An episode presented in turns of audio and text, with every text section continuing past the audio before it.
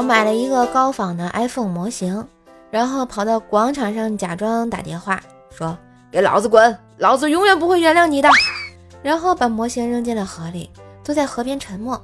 这时有好几个美女过来安慰我。正当我嘚瑟的时候，旁边一大爷说：“小伙子，你那个手机浮起来啦！”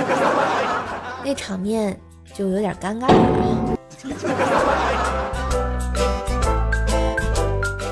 昨天出去办事儿，回来发现一个熊孩子把我的大红光给划了，我心里淡然一笑，拿出来一张百元大钞递给孩子，并指着后面一辆兰博基尼说：“画的真好看，这是给你的奖励，你去把那辆车也画了吧，他会奖励你更多的。”望着孩子欢天喜地奔跑的场景，一丝冷笑挂在了我的嘴上。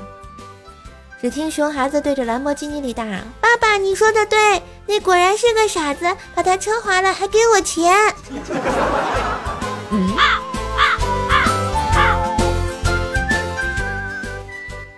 回到老家，顺便去见了见以前的老同学，发现高中时候心仪的女生没有来。后来去他开的小饭馆看他，我调侃：“何必这么辛苦呢？我养你啊。”他看了我一眼，悠悠地说。我这么辛苦的干活，就是担心自己会落入像你这样的人手里。今日份段子就播到这里啦！我是段子搬运工秀秀呀。喜欢节目记得随手点赞、订阅专辑，并给专辑打个五星优质好评送月票哟。